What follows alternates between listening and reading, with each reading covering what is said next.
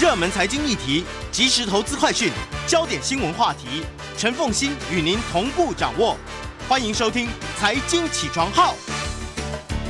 Hello，各位听众，大家早！欢迎大家来到九八新闻台《财经起床号》节目现场，我是陈凤欣。每周选书早起读书，今天为大家介绍的是天下文化出版社所出版的《找出生活中的灰犀牛》。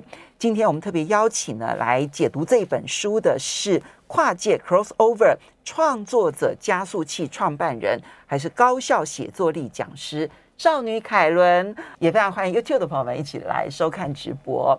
好，找出生活中的灰犀牛。我们我们先用一句话来介绍这一本书好了。好，其实我看了这本书的时候，会觉得它是以风险这个主题来去延伸到个人，然后对组织文化社会的一个探讨，还有心理层面关系的一个解读，一本书的探讨。嗯，所以重点是在讨论风险这件事情。对，重点是风险。那他同时也会去解读到个人如何去应对社会组织啊，或者是整个整体环境的风险。然后你要怎么样透过这件事情去好好的厘清自己，比如说风险生态系也好，或是去了解自己的风险指纹是什么这件事情。嗯所以过去我们在讲风险，我们都比较像是在金融市场上面去谈风险，对啊，比如说风险控管啦，哈，然后呢，这个或者是说我今天在投资的时候，我怎么去管控我的投资上面的风险？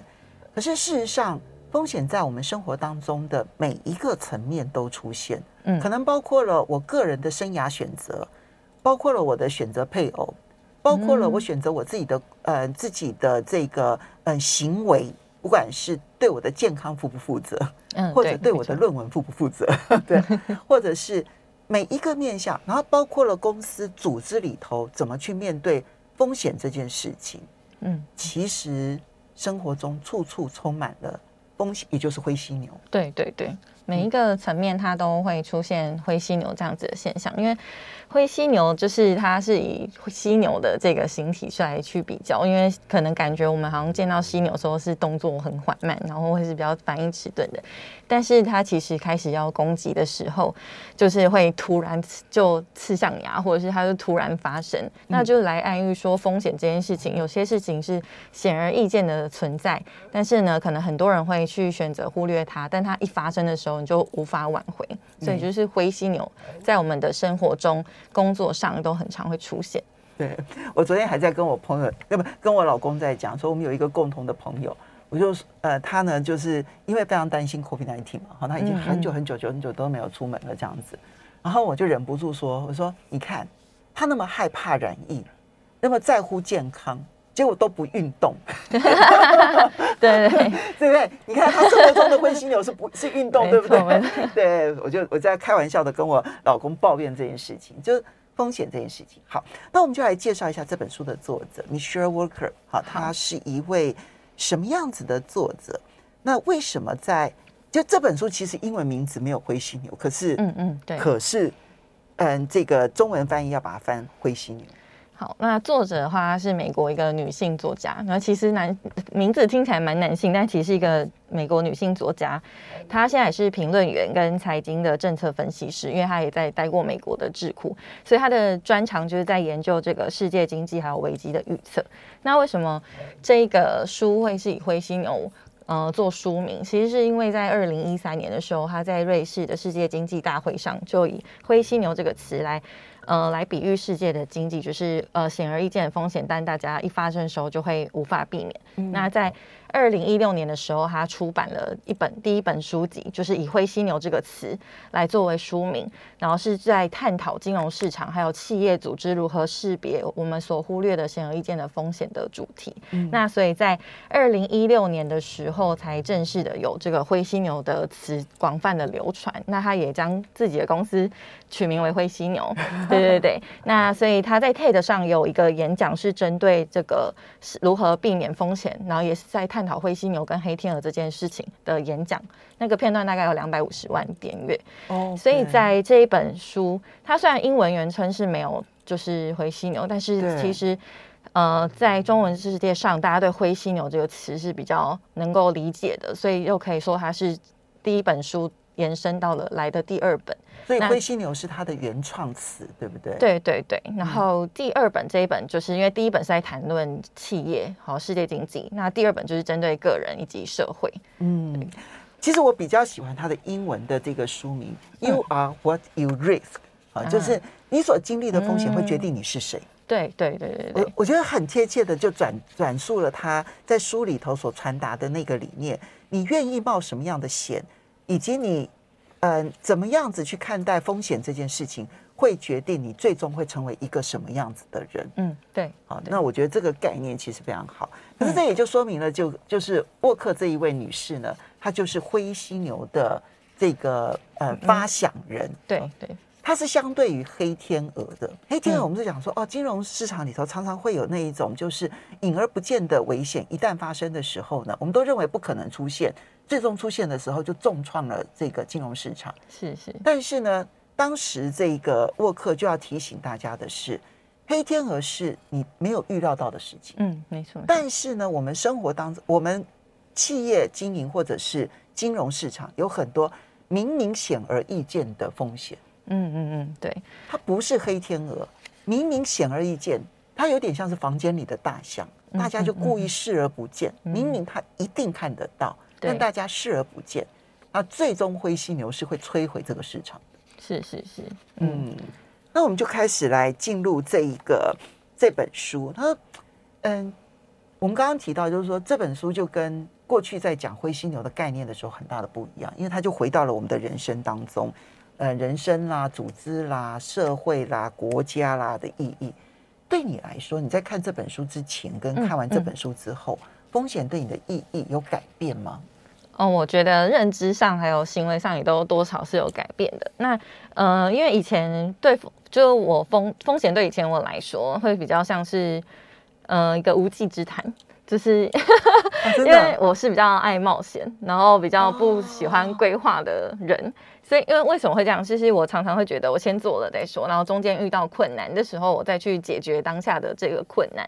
但是，虽然可能有时候结果是好的，但有时候结果也是不好的。但在这些过程中，因为没有理解可能后续带来的风险，然后就会在。中间做了不聪明的决定，然后反而绕了远路。嗯、所以起初在面对风险，我可能会是采取冒险状态。可是读完这一本书的时候，可以更好的、更快或更深度的去理解，说其实风险它是一个我们应该要去评估的一件事情。因为风险它有时候是可以被量化的。哦、那在冒险跟风险的差异，我觉得冒险它是你可能不知道会发生什么事情而去做做了这件事，即使是好的，但你还是做了一个。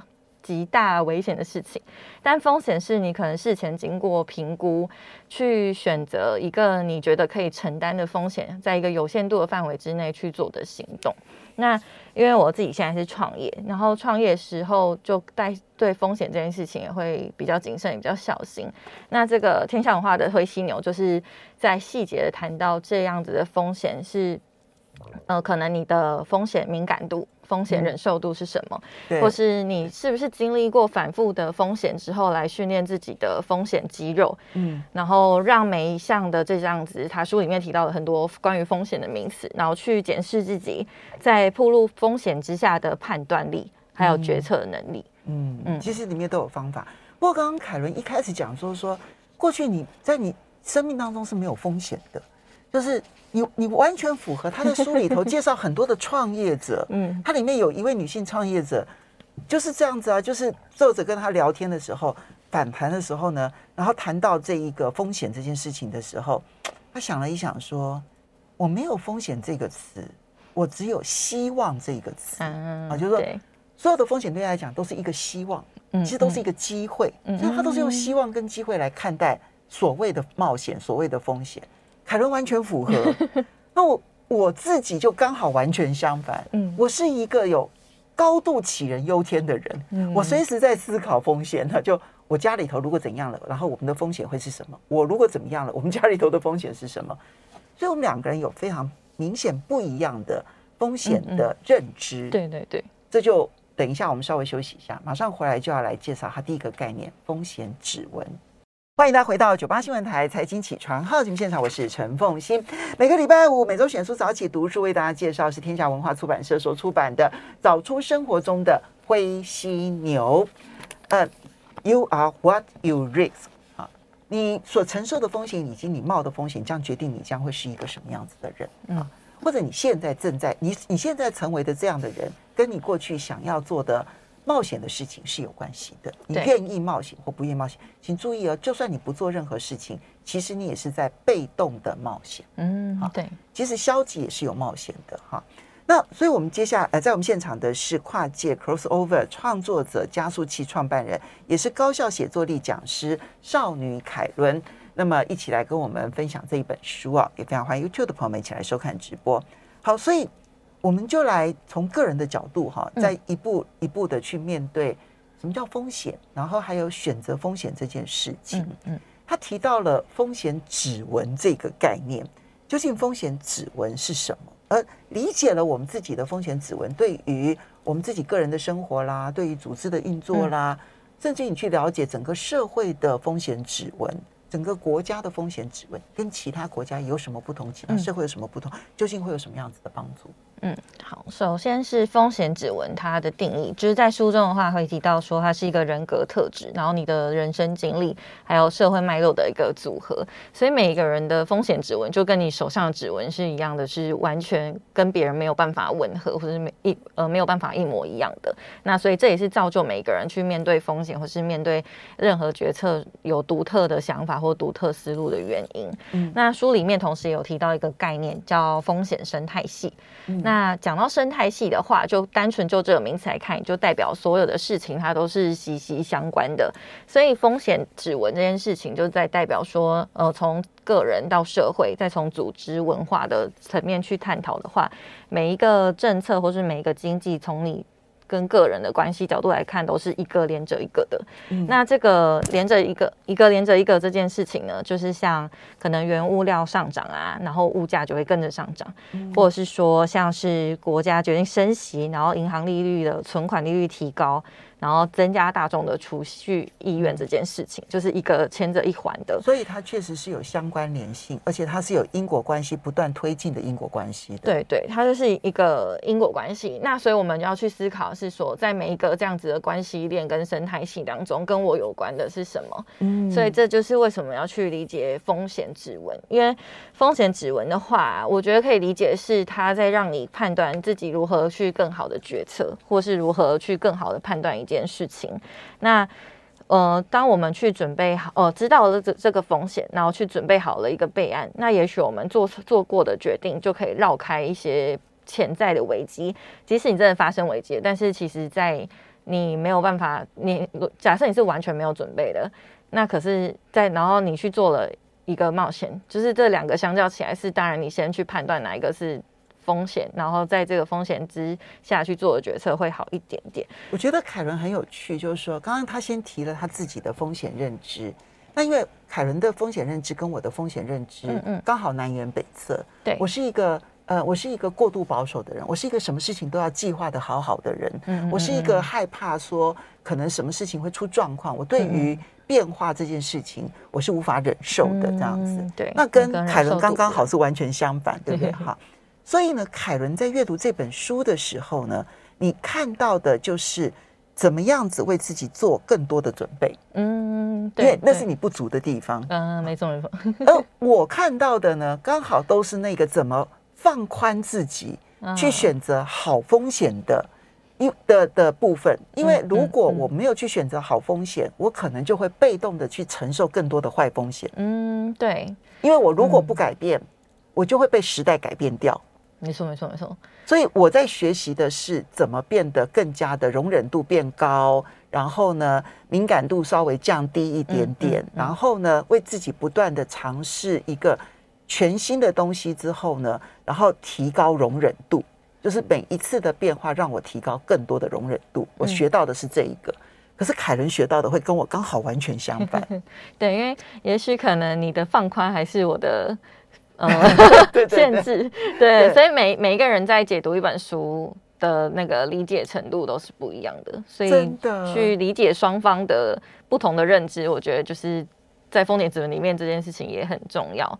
对，那这对于社会其实组织什么都很重要。没错，没错。嗯，所以如果谈到我们怎么样认识彼此的不同，或是怎么样去理理解别彼此的忍受度的话，我觉得可以呃讲一件事情，就是我们要关心社会，然后关心这个环境带来的影响。所以如果说我们自己要去理理解别人的话，我觉得就是从自己身边开始，比如关心身边的人事物。然后我想要举一个例日常的。例子，就是呢，就是可能大家有没有思考过，为什么人行道四公尺人行道的路灯间隔要十五到三十五公尺？就很少人。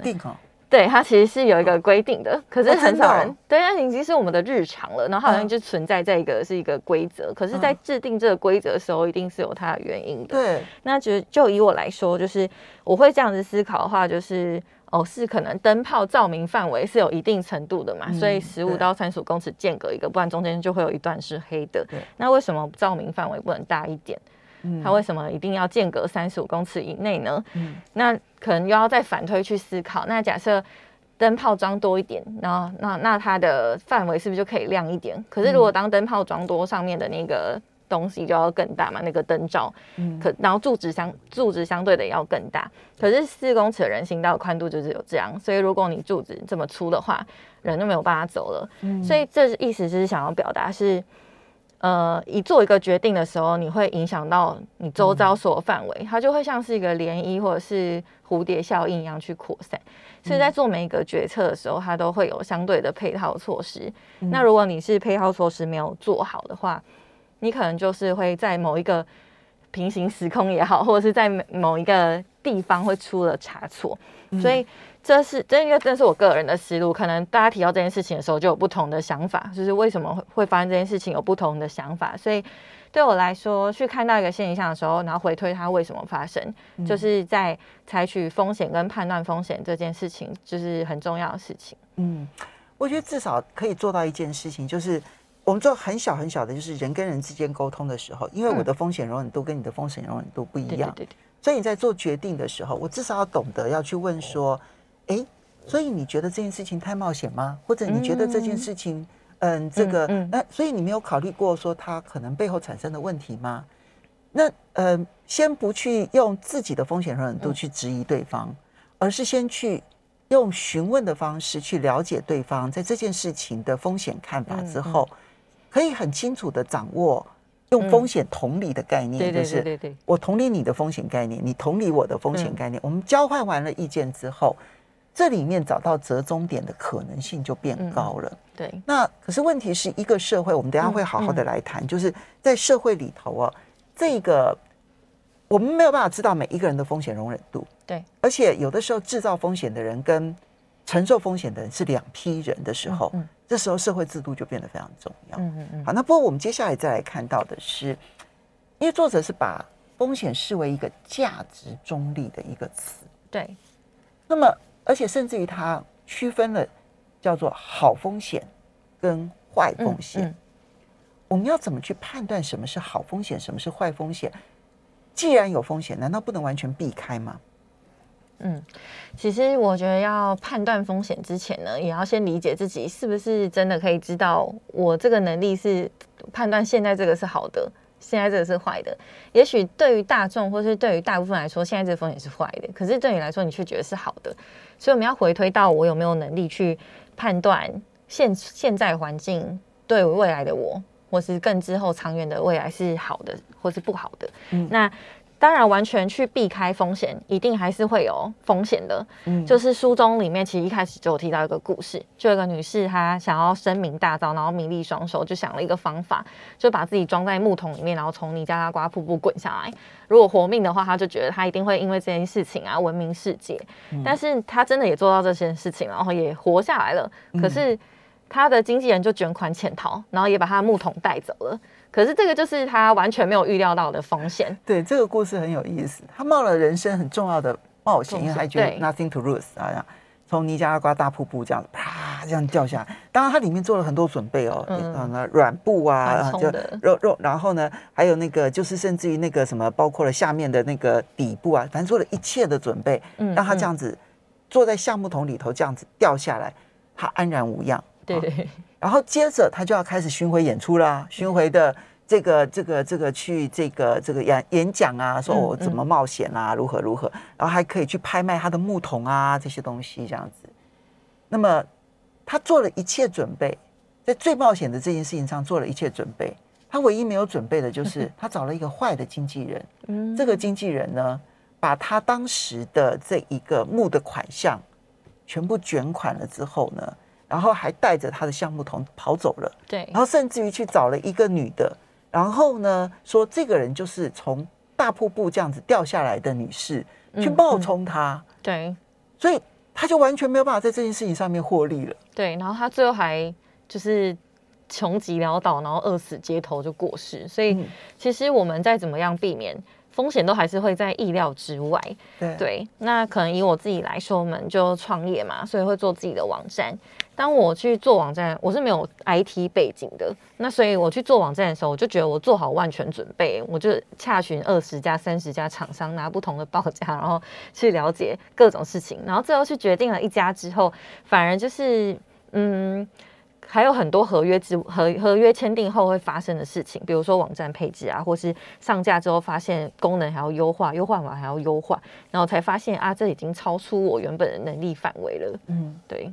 所以你觉得那个是一个冒险吗？那你要怎么去降低你在这种事情上面的风险呢？我觉得。实际上碰过之后，就像风险肌肉一样，我一定要去做过这件事情，我才知道我是没有这个忍受力的。就算旁人要阻止你的话，你可能还是会觉得我可一定可以做到，就是我比较冲动一点。就是如果旁人要阻止你，还是有时候会坚持说我可以。我已经询价了三十家也蛮多的吧，可是就是还是在这个专业人士的领域之外。好，我们稍微休息一下，呃，马上回来节目现场。所以呢。好风险跟坏风险，有的时候跟你的肌肉忍受度是有关的。欢迎大家回到九八新闻台财经起床号节目现场，我是陈凤欣。在我们现场的是少女凯伦，她是跨界 crossover 创作者、加速器创办人，也是高效写作力讲师。少女凯伦，那今天为大家一起呢，每周选书早起读书解读的是《找出生活中的灰犀牛》。好，这凯伦，所以我们现在再来看到的是，嗯，其实。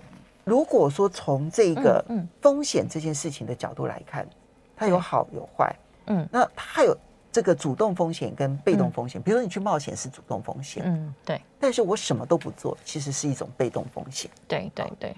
那嗯，其实书里头传达了一个很重要的概念，就是说在现在这种快速变化的社会里头，嗯，稳定工作其实可能是一个很糟的坏风险。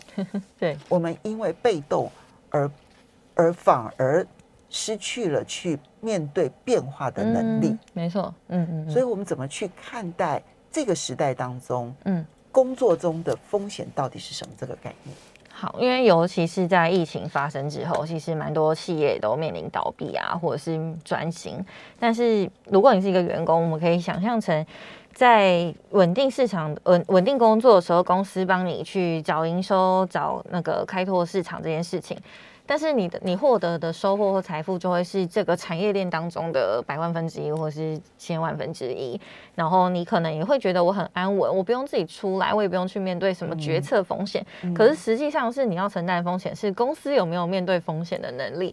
那疫情之后就发现，可能有些呃餐厅也好啊，旅馆业产业中，它就是面临倒闭了，然后全部被裁员。裁员之后的员工可能就变成没有地方去，即使呃政府有纾困，可是可能。这也没有办法支撑你长期的这个负担。嗯、那在这样子的状况之下，你有没有办法去面对，或是没有有没有办法去创造，或者甚至快速找找到下一份工作，就是看个人能力了。而如果你在原本的工作是没有去培养自己带着走的能力，或者是这种想法的话，你就会觉得很痛苦。那对于不稳定的工作，还是要怎么面对，或是我们要怎么样去理解不稳定这件事情？其实就是里面有谈到零工经济，书中有谈到零工经济，然后我刚好也会有开斜杠事业课程，这些内容都有关。因为我其实觉得。不稳定的工作，嗯，我自己可能斜杠经验大概至少是从接从学生时期一直接案到现在大概十几年了，所以对我来说好像换工作或是稳稳不稳定，我觉得比较还好。那原因是因为我觉得不稳定的工作要回归到本质，就是一般人觉得不稳定，就是不稳定的入入账时间、不稳定的客户、不稳定的工作内容，就是钱进入你的这个账户里头的时间不稳定。对，就是比如说，嗯，嗯，你在公司工作，对，可是你在公司工作，呃，稳定就十二个月，三十天一次，三十天一次，很稳定。嗯、但也许它一一整年加起来，并没有你。不稳定的时候来多，那如果全部拆开来看，就是不稳定内容、不稳定的时间、不稳定的薪资收入的入账时间，好了，全部拆开来看，那有没有机会把不稳定变成稳定？其实是有机会的。就是比如说，像我们自由工作者好了，或是自己创业的人也好，我们是可以透过服务机制，将稳定的基因埋在这些服务跟规划流程里面，像是嗯，假设是客户的不稳定好了，那客户的不稳定是不是？因为来自于你的服务是单次性，你这一次服务完就结束了，合约结束就没有了。嗯、那有没有办法，就是，嗯、呃，你可以把单次服务变成一整年的，然后这个年年年度的服务一次签三到四年，嗯，这是有可能的。嗯、那比如或者是说你，你你在这个过过程中去设计优惠啊、点数啊、回扣啊等这种，就是有可能从商业角度去。思考服务机制，让你的不稳定变成稳定。所以这听起来就是要把每一个个人工作者，其实变成一家企业来经营。嗯、对，就是我自己也创，有 从自由工作开始有成立公司，成立公司之后就是，嗯、呃，更有一种商业思考，或者是去创业，创造一个事业的感觉。因为原本自己在自由工作的时候，都觉得我就是很自由，为什么还要设计这些服务？但实际上，这个自由。你要享受这个自由，是来自于你可以为自己创造稳定获利价值的时候。嗯、对，那嗯、呃，如果你的不稳定跟稳定这件事情，嗯、你要想得很清楚。对对，其实工作本身看似是不稳定的，嗯嗯嗯，但你把它带入了稳定的机制进来了之后，嗯、你的。你的不稳定工作当中，借由你自己的工作能力，嗯嗯，反而创造出了一个你更适应环境变化的稳定能力。对，尤其自己真的开始创业之后，我会发现时间变得很弹性。所谓弹性，是因为以前我稳定工作，那我就稳定上下班，就是我早上八点打卡，下午六点下班。可是我八点到六点，真的每一分每一秒都在工作吗？嗯，也是不一定的。我中间可能吃饭，然后工作跟工作之间的衔接是有空档的。那这些空档我就空在这里，我就卖给公司的，我就是已经给公司这个时间了。那好像我就没有办法去创造自己的价值，因为我稳定的上下班。可是，在我弹性工时，或是我自己去在决定我自由工作的时间的时候，我每一个工作都是有价值的。我所做的每一件事情，它可能呃很繁复、很多元、很很不同样的类别，可是每一个都是有效率的。嗯对，那所以是。